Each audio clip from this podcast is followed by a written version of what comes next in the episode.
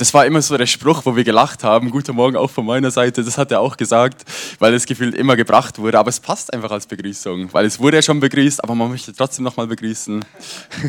Egal, ich mache es auf Deutsch. Ich habe gehört, wir haben ein paar Deutsche hier. Ähm, genau, deswegen packe ich mein Hochdeutsch aus. ähm, ja, und ich darf heute über den Vers Zephania 3,17 ein paar Gedanken teilen. Und es ist lustig, als mir das Rabea, glaube ich, gesagt hat, musste ich schmunzeln, weil vor circa zehn Jahren wurde ich hier konfirmiert. Ähm, und Monika Langhardt hat mir mit der Genfer Studienbibel genau diesen Vers mit übergebracht. Und dann hat sie gejaucht und ich bin, glaube ich, ein bisschen zusammengezuckt.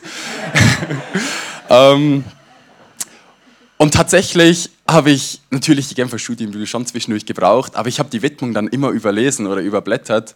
Und ich wusste einfach, im Zephania 3,17 steht, Gott jubelt über dich da. Und deswegen ist es vielleicht gar nicht so schlecht, können wir uns heute Morgen ein bisschen Gedanken machen. Und ich möchte euch einfach mit reinnehmen in, diese, in diesen kleinen Propheten, in das Buch. Ähm, und ich möchte euch ganz kurz ein bisschen Kontext geben und das soll so unser Ziel sein, Zephania 3,17. Genau, und ich möchte euch einfach kurz hineinnehmen, einen kurzen Umriss geben. Das war so circa das 6. Jahrhundert vor Christus. Zephania ist der einzige Prophet mit einer königlichen Abstammung, geht auf über vier Generationen auf den König Hiskia zurück. Es war ein Zeitgenosse Jeremias. Und in diesem Kapitel, drei Kapitel, lesen wir von den stärksten Gerichtsbildern in den Propheten und zugleich aber auch von den stärksten Liebesbildern und Gnadesbildern von Gott. Ähm, also es wird da geht die Post ab, sage ich mal, in den drei Kapiteln. Ähm, das Volk Israel, ganz kurz, es steht da geteilt, Nordreich zehn Stämme, Südreich zwei Stämme mit Juda und Benjamin, die Hauptstadt Jerusalem, wo der Zephania auch hauptsächlich reingewirkt hat. Und allgemein die politische Situation um Israel herum war ein bisschen unsicher. Ähm, und es war gerade so ein Wechsel da von ähm, Assyrien zu Babylon. Babylon hat immer mehr zugenommen, Assyrien immer mehr abgegeben. Und diese Verunsicherung hat Juda zum ersten Mal so ein bisschen Unabhängigkeit geschenkt auch. Ja, aber wie beginnt das Buch? Zephania, es beginnt mit Gericht. Und eigentlich kurz nach der Vorstellung im Vers 1 beginnt es im Vers 2 mit Direkte Rede, Gott sagt, ich will alles vom Erdboden wegraffen, spricht der Herr. Es erinnert so ein bisschen an die Zeiten ähm, Noahs. Und ja, er tadelt die Menschen, weil die Menschen interessieren sich nicht für Gott. Ähm, es steht im Vers 12, mit dem Herrn brauchen wir nicht zu rechnen. Vom Herrn kommt weder Gutes noch Böses. Also es ist pups egal, was Gott über sie denkt. Sie machen, was sie wollen. Ähm, es herrscht ein großes Synkretismus. Es wird Gott angebetet und gleichzeitig aber auch die Götzen Milkom, das Sohn Gott von den Ammonitern. Es wird Baalskult betrieben. Also sie haben ein großes Gemisch und das tadelt Gott. Und dem, der gefällt mir besonders hier. Kapitel 3, Vers 5, sie tun genau das, was Gottes Willen widerspricht. Also es ist eigentlich genau so, wie sie nicht leben sollten, die Judäer oder die Juden. Ähm, und in genau diese Zeit kommt jetzt der Zephania, der Prophet Gottes, und ähm, spricht in diese Zeit zum Volk Juda, hey, tut Buße, das Ende ist nahe. Und er steht wahrscheinlich an der belebten Ecke in Jerusalem vielleicht wie auf dem, auf dem Mülliplatz oder auf dem Mannerplatz in Thun mit meiner Gartenschild und sagt, hey, tut Buße, das Ende ist nahe. Aber im Kapitel 3, Vers 2 heißt, Jerusalem hört auf keine Warnung, keine Zurechtweisung. Mit ihrem Gott will Jerusalem nichts zu tun haben. Fazit, die Leute sind hochmütig, stolz, sie sind eingebildet und sie vertrauen mehr auf die eigene Weisheit und auf den eigenen Namen als auf den Gottesnamen. Und der erste Teil, der hört auf mit diesem Satz, ja, mein leidenschaftlicher Zorn bricht los wie ein Feuer und verwüstet die ganze Welt. Darauf gebe ich, der Herr, mein Wort. Ja, wie kommen wir jetzt zu Zephania 3,17, dass Gott über uns jubelt? Ähm, wenn man weiterliest in Zephania, merkt man plötzlich kommt ein ganz krasser Umbruch. Ja, genau. Ähm, und plötzlich wendet sich das Blatt und von den stärksten Gerichtsworten lesen wir plötzlich von der Liebe und Barmherzigkeit und Gnade Gottes. Und es beginnt mit 3 Vers 9. Da sagt Gott, also Stefania hat vorhin auch über die anderen Völker rund um Israel auch Gericht ähm, ausgesprochen. Und dann steht im 3 Vers 9, dann will ich den Völkern andere reine Lippen geben, dass sie alle den Namen des Herrn anrufen und ihm einträchtig dienen. Also es steht, es steht, dann will ich den Völkern andere reine Lippen geben. Also Gott gibt den Völkern plötzlich reine Lippen und sie werden Gott anrufen. Vers 12 ähm, steht nach dem Luther, ich will in dir übrig lassen ein armes und geringes Volk. Die werden auf des Herrn Namen trauen. Also Gott rafft alle Gottlosen weg, alle, die auf den eigenen Namen trauen. Und trotzdem steht, ich will in dir übrig lassen ein armes und geringes Volk. Die werden auf des Herrn Namen trauen. Wie schön ist es? Ähm, Hoffnung für alle bezeichnet die Leute als bescheiden und demütig. Mir gefällt das Wort so demütig, eben wenn du auf den Namen von Gott vertraust, dann bist du demütig und du vertraust nicht auf deinen eigenen Namen. Ähm, genau, weiter heißt dann im Vers 11, die Israeliten müssen sich nicht mehr schämen wegen ihrer Taten. Ja, Gott selbst wird die selbstgerechten Prahler aus ihrer Mitte beiseitigen. Es wird keine Überheblichen mehr geben in Juda. Vers 15, denn der Herr hat deine Strafe weggenommen und deine Feinde abgewendet. Der Herr, der König Israel, ist bei dir, dass du dich vor keinem Unheil mehr fürchten musst. Also komplett gegensätzlich zu den ersten paar Kapiteln. Und dann kommen wir zu Zephania 3,17. Ähm, wenn ihr die Bibel dabei habt, ich habe keine PowerPoint dabei, aber ihr dürft es gerne selber aufschlagen auch. Ähm, und da steht, der Herr, euer Gott, ist in eurer Mitte. Und was für ein starker Retter ist er.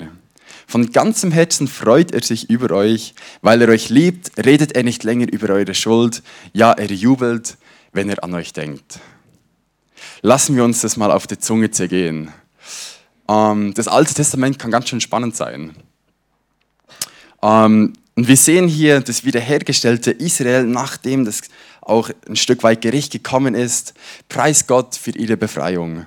Sie preisen Gott als ihren starken Retter und dass er die Feinde vertrieben hat.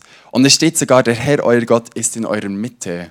Also Gott schenkt sich dem Volk selbst. Das ist eines der größten Geschenke, die Gott überhaupt machen kann, wenn steht, euer Gott ist in eurer Mitte. Was gibt Schöneres? Aber es war noch begrenzt. Aber darauf kommen wir dann noch. Und er denkt nicht länger über ihre Fehler nach. Es steht, er redet nicht länger über eure Schuld. Also wenn er die Israeliten anschaut, dann sieht er nicht alles, was sie falsch gemacht haben, sondern er sieht die, die liebende Persönlichkeiten, die er vielleicht geschaffen hat. Und er jubelt über sie, nicht weil sie es verdient hätten, sondern weil er sich entschieden hat. Und hier merken wir, seine Liebe zu den Menschen ist so viel größer als sein Zorn über die Taten von den Leuten. Also da kommt nochmal das Wesen Gottes hervor, dass Gott wirklich auch Liebe ist. Ja, schöner Vers. Aber was machen wir jetzt eigentlich mit dem Vers? Wieso dürfen wir Zephane 3,17 auf uns heute beziehen? Wäre es nicht anmaßend, wenn wir zu den Juden gehen und sagen, hey, das, was euch Gott damals zugesprochen hat, das nehmen wir für uns Heiden heute auch. Wie funktioniert das? Ähm, natürlich ist die Frustration ein bisschen gespielt und es gibt eine Lösung. Ähm, und zwar im Epheser 3. Der Paulus erklärt es uns kurz, wieso dass wir aus dem Alten Testament Verheißungen für uns heute, für uns in Anspruch nehmen können. Und ähm, die Lösung steht in Epheser 3, 4 bis 6. Und das möchte ich euch kurz vorlesen. Da steht nämlich, es handelt sich bei diesem Plan um ein Geheimnis dessen Inhalt Gott mir durch eine Offenbarung enthüllt hat. Ich habe weiter oben schon kurz davon geschrieben. Beim Lesen dieses Briefes könnt ihr erkennen, dass ich weiß, wovon ich rede, wenn ich vom Geheimnis Christi spreche. Also er beginnt sehr mystisch, da ist ein Geheimnis. Und jetzt im Vers 5, den Menschen früherer Generationen hatte Gott keinen Einblick in dieses Geheimnis gegeben. Doch jetzt Jetzt hat er es den von ihm erwählten Aposteln und Propheten durch seinen Geist offenbart. Also da war ein Geheimnis im Alten Testament, das jetzt durch Christus offenbar geworden ist.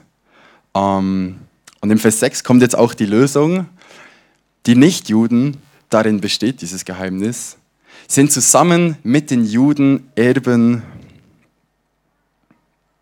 ah genau, sind zusammen mit den Juden Erben, bilden zusammen mit ihnen einen Leib und haben zusammen mit ihnen Teil an dem, was Gott seinem Volk zugesagt hat.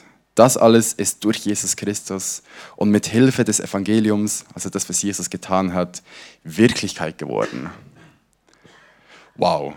Also das hat mich schon ein bisschen geflasht, weil jetzt, jetzt können wir Zephania 3,17 nochmal ein bisschen angucken, aber den können wir jetzt ein bisschen tunen und frisieren. Und wir Jungs, wir wollen alles tunen und frisieren. ähm, ja, das... Ähm, Jetzt, das verliert jetzt einfach so ein bisschen den geschichtlichen Aspekt im Zephania und es wird jetzt plötzlich relevant für uns. Weil wenn wir das äh, Zephania 3,17 jetzt nochmal anschauen, ähm, merken wir, wenn steht, der Herr, euer Gott ist in eurer Mitte. da klingt es bei uns. Wir Christen, wir wissen, wir haben den Heiligen Geist bekommen. Und Christus schenkt sich nicht nur begrenzt, wie damals dem Volk Israel, dass er für das Volk ist und aktiv für das Volk auch einsteht und vielleicht die Feinde abwendet. Nee, er schenkt sich selbst in Christus uns. Er nimmt Einzug in unseren Herzen. Und ähm, Kolosser 1,27, mein Lieblingsvers. Christus in euch, die Hoffnung der Herrlichkeit. Christus nimmt Wohnung in uns und äh, haben sogar die Hoffnung auf, auf das herrliche Ende. Und dann steht, weil er euch liebt, redet er nicht länger über eure Schuld. Das ist gut, aber die Schuld ist wegen dem immer noch da. Er redet nur nicht mehr über die Schuld. Und jetzt vielleicht eine der Verse, der ersten Verse, die man auswendig lernen muss in der Sonntagsschule, 1. Johannes 1, Vers 9. Wenn wir aber unsere Sünden bekennen und ihr wisst, wie es weitergeht, so ist er treu und gerecht, dass er uns die Sünden vergibt und reinigt uns von aller Ungerechtigkeit. Also er denkt nicht nur nicht mehr über unsere Schuld nach, sondern er vergibt sie uns. Mit dem Blut Christi ist es vergeben und komplett beseitigt. Und da sehen wir, wie großzügig das Gott eigentlich ist. Er, er vergibt uns nicht nur die Schuld, die wir bekennen, sondern es steht, dass er uns die Sünden vergibt und reinigt uns von aller Ungerechtigkeit. Also da ist nichts mehr zwischen uns und Gott. So großzügig. Und Genau, dann steht eben, dass Gott über uns jubelt und wir zu seinem Volk gehören. Wir sind mit eingepfropft in diesen Stamm. Und ich habe mich dann gefragt, wie hört sich das eigentlich an, wenn Gott jubelt über uns? Und da dachte ich zuerst, ah komm, ich bringe so ein paar Nat Naturereignisse, wenn Niagara-Fälle, wenn das Wasser da runterprescht, das könnte doch ein Jubel Gottes sein. Hat mich aber nicht so überzeugt, habe ich ein bisschen weiter überlegt. Ähm, aber ist eigentlich klar. Ich glaube, der lauteste Jubelruf Gottes ist in der Kreuzestat Christi passiert. Und als er seinen Sohn gegeben hat am Kreuz, hat er an dich gedacht und innerlich gejubelt, weil er gewusst hatte, es lohnt sich. Sein Blut bringt uns Befreiung von Sünden und Beziehung zu Gott. Und ich glaube, so wie Gott diesen kleinen und geringen Überrest ähm, übrig gelassen hat und sein Gericht die Leute nicht weggefegt hat, die auf seinen Namen trauen, so ist es heute auch. Wir haben es vorhin gesungen, wenn der Sohn frei macht, der ist wirklich frei. Und ähm, das Schöne ist, es kommt so nicht auf unsere Taten drauf an, sondern er bestimmt, wen er übrig lassen will. Und wir gehören dazu, weil wir auf seinen Namen trauen. Und ja, so bekommt diese Verheißung einen ganz neuen Charakter. Ähm, yes, die Band darf sonst schon langsam mal nach vorne kommen.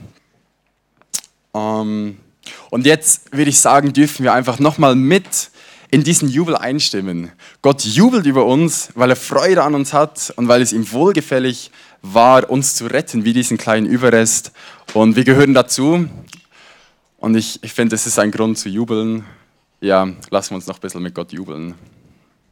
Amen. Ich würde uns noch beten.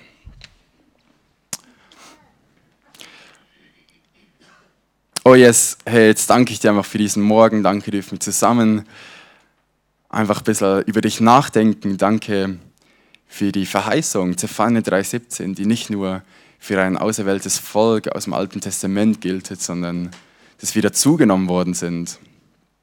Und Vater, ich danke dir, dass du uns gerettet hast und dass du über uns jubelst und dass du in unserer Mitte bist. Ja, in der Mitte von unseren Herzen. Und wir wollen dir auch Raum geben jetzt und mit in diesen Jubel einstimmen, weil du uns ja, befreit und gerettet hast.